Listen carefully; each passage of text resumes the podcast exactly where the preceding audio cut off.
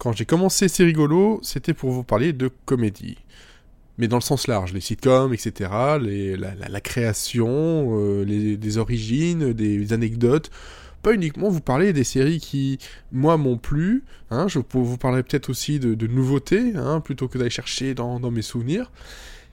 Et il y a d'autres choses aussi euh, que j'aime euh, justement autour des sitcoms et des, comédies, c'est d'aller chercher des informations euh, sur les gens qui les font, qui les écrivent, qui, les tournent ou qui les créent.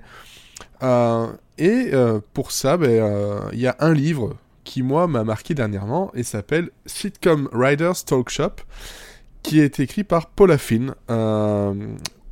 Un livre que vous pouvez trouver un peu partout, entièrement en anglais, il n'y a pas de traduction du tout, pour à peu près une trentaine d'euros.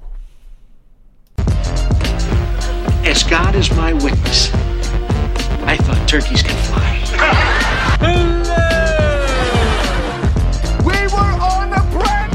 she said. Bazinga. It's gonna be legend. Wait for it. Dairy. Cool. Cool, cool, Mais qui est Paula Finn? Euh, Paula Finn, en fait, c'est c'est un, une auteure de, de, livres comme Believe in Yourself, When Love Isn't Easy et Make This Your Day, euh, entre autres. Mais c'est aussi la fille de Herbert Finn. Herbert Finn, ce n'est juste que l'un des auteurs créateurs de The Honeymooners, dont je vous avais parlé au tout début euh, de ce podcast, ou encore des Flintstones. Voilà. Il y a eu d'autres séries, hein. Euh, il a écrit pour Dick Van Dyke et le Dick Van Dyke Show et, plein plein de choses. Donc en gros, c'est un peu normal que cette femme parle de sitcom et aille chercher des interviews et des entretiens avec des écrivains de sitcom, puisqu'elle a baigné là-dedans depuis toute petite. Euh, et c'est ce qui fait peut-être aussi la première grande qualité de ce livre, c'est qu'on est vraiment en, en, terrain, euh, en terrain conquis, mais en, terrain déjà battu et euh, déjà presque gagné, ce qui permet d'avoir des, entretiens beaucoup plus profonds et surtout beaucoup plus le cœur ouvert par rapport à ces auteurs. Alors, que propose Sitcom Writers Talk Shop, c'est avant tout 15 euh, entretiens avec des, grands noms comme euh, euh, Larry Charles hein, pour Seinfeld, David Lee pour Frasier, Phil Rosenthal pour Tout le monde aime Raymond, des, des Jean, Mike Rice pour les Simpsons, James L. Brooks aussi qui en fait partie, Trevor Silverman pour le Mary Tyler Moore Show, Leonard Stern, enfin de grands grands noms des, des, sitcoms classiques, hein, voilà, hein, des, années années 50 jusque, bah, jusqu'aux années 2000 quasiment. Et ce sont des entretiens qui vont aller chercher du côté de, du processus de création, du processus d'écriture, pas juste euh, vous dire que ben voilà ça se passait comme ça, euh, c'était telle personne était gentille, telle personne était méchante, ça s'est bien passé, c'est pas bien passé.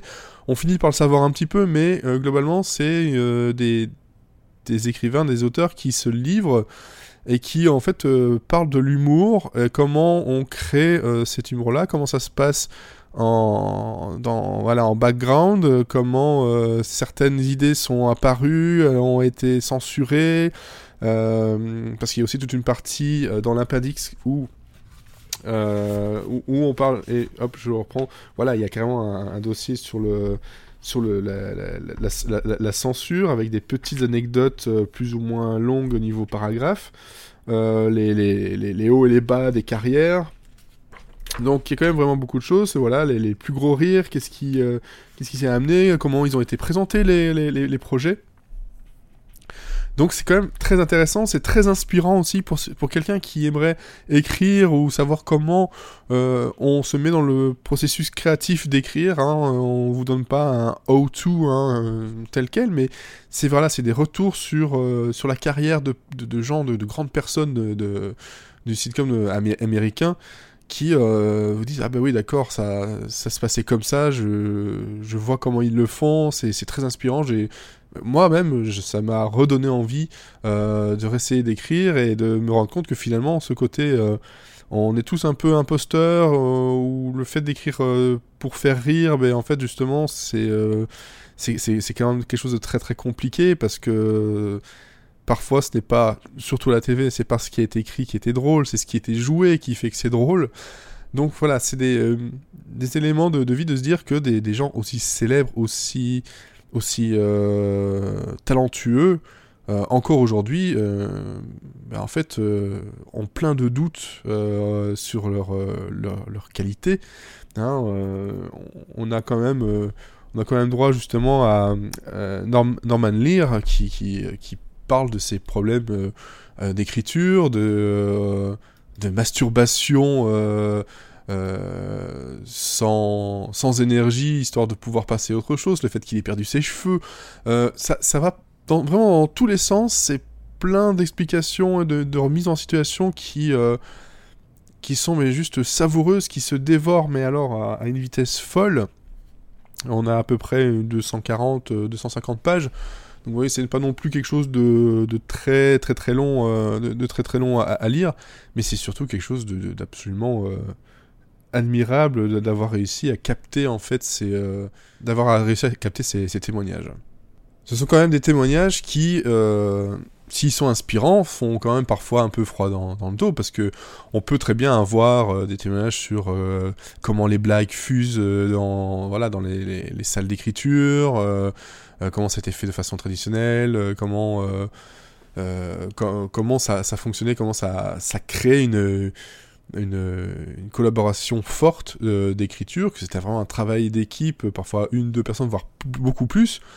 Mais euh, on a aussi des, choses beaucoup plus, euh, beaucoup plus graves, hein, des, souvenirs de d'auteurs qui disent, voilà, comme Dava Sevel qui se rappelle de l'écriture de l'épisode Coming Out de, de, de Hélène, et comment justement ben, voilà les félicitations et tout ça ont fini par être caché par les, menaces de mort qui étaient vraiment terrifiantes.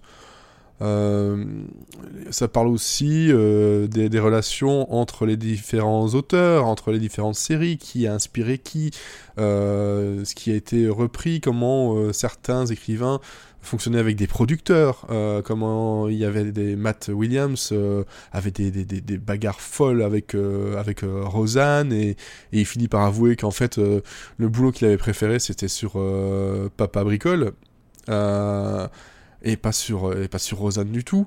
C'est c'est vraiment voilà c'est un, large éventail d'émotions et, et, et de, discours qui font que on, on en prend vraiment la grande profondeur de, de, ces, de, ces, écrivains, de ces auteurs qui sont parfois euh, bah, très vite euh, occultés par bah, les stars qui sont face à l'écran. On ne les connaît pas forcément tous les noms et on ne sait pas comment ça fonctionnait.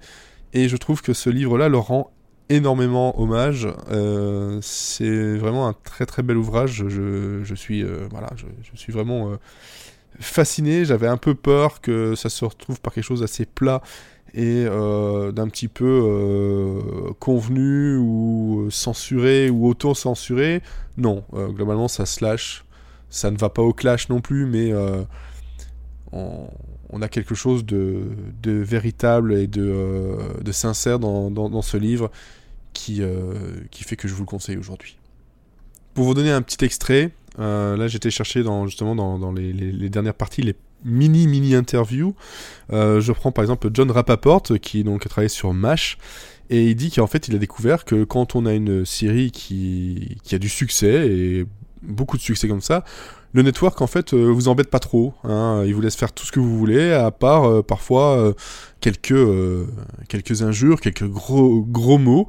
Et il se rappelle qu'il a eu, ils avaient eu un, un, appel qui disait bon voilà, il y a Potter qui a donc five et un three dams. Donc voilà, il a, il a juste dit trois, 5 fois health et 3 euh, fois dams.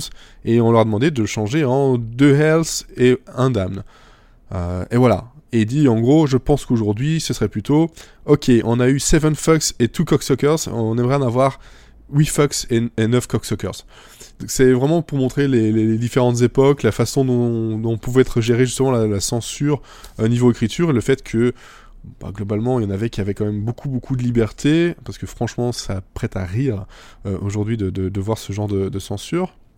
Euh, je, lis aussi euh, que par exemple, voilà, Jane Perrett euh, dit qu'il y a quelqu'un qui a écrit un livre un jour sur la comédie et la première chose qu'il a écrit sur la, page c'était vous ne pouvez pas euh, euh, donc euh, donner de cours de comédie, mais vous, vous pouvez l'apprendre.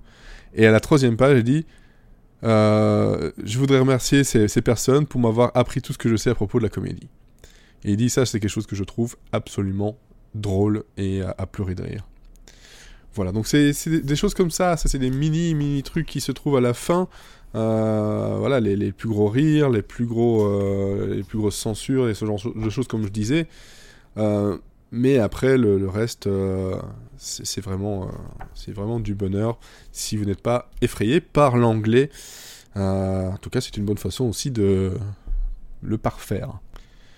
C'était donc mon avis sur le livre Sitcoms Water Talk Shop de Paula Finn, sorti le 15 septembre 2018. Oui, c'est pas récent, mais bon, Noël approche, vous savez ce que vous pouvez demander comme cadeau au Papa Noël. Je vous donne rendez-vous dans pas trop longtemps, j'espère, pour parler de comédie, peu importe la forme. À bientôt et bonne série.